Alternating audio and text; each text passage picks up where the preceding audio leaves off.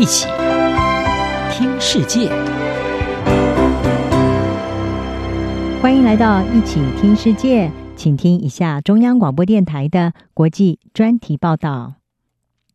今天的国际专题要为您报道的是，欧洲积极参与南海事务，来响应盟友对中国的忧心。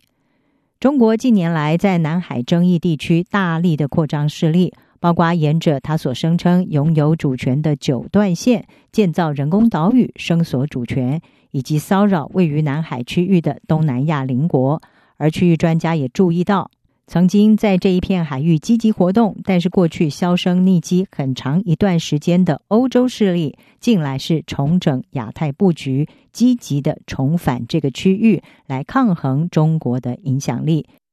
在南海争议上，大部分的欧陆国家很长一段时间是采取中立的立场，没有表态会支持中国或者是东南亚国家。不过，在今年四月，由二十七个成员国组成的欧洲联盟就发出了联合声明，罕见的明确表示南海紧张危及地区的稳定，同时也呼吁各方要遵循二零一六年的一项国际裁决，而这项裁决是驳回了北京对南海声称的主权，但是北京并不承认这一项裁决。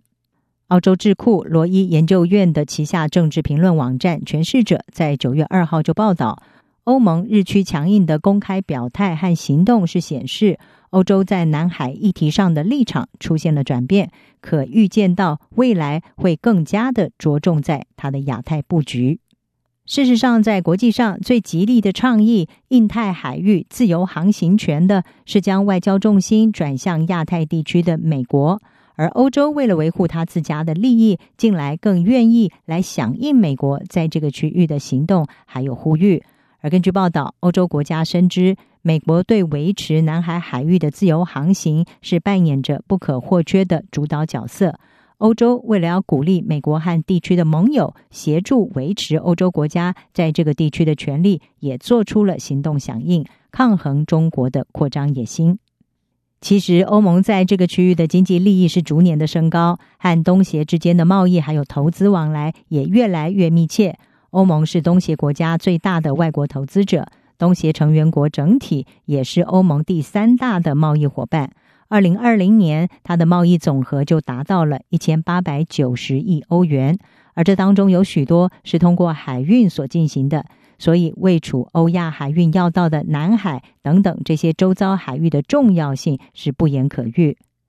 欧盟对中国的扩张越来越提高警觉，可以从今年稍早所通过的一项战略看出。主责外交决策的欧盟理事会，他们在四月的时候批准了一项印太合作战略。这份战略文件当中就呼应了美国和澳洲、日本等等这些地区盟友对中国日益扩张势力的担忧。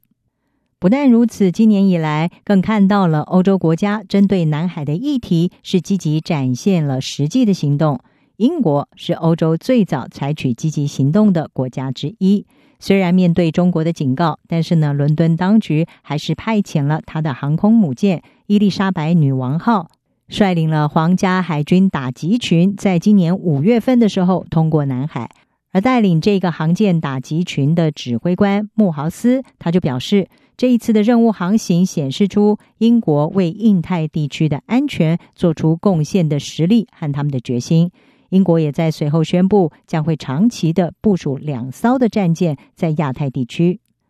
无独有偶的是，在印度洋和太平洋拥有属地的法国也升高了他们在这个区域的行动。今年二月份的时候，一艘法国核子动力攻击潜艇还有支援舰队就穿过马六甲海峡，同时呢，还停靠在了跟中国在南海主权上有争端的越南。接着在五月份的时候，法国又派出了两艘战舰通过南海。同时参与了和美国、日本、澳洲的联合海军军演，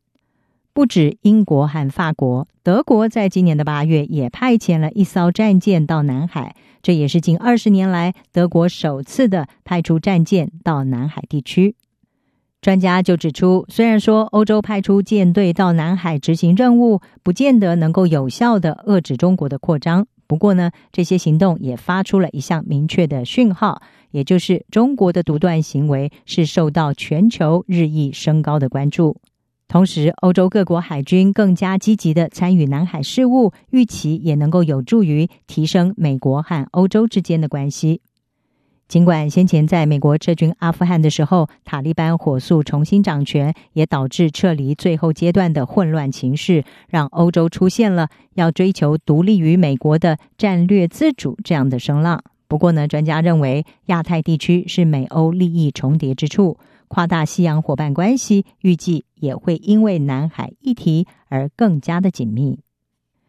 以上专题由央广编译张雅涵撰稿，还请进播报。谢谢您的收听。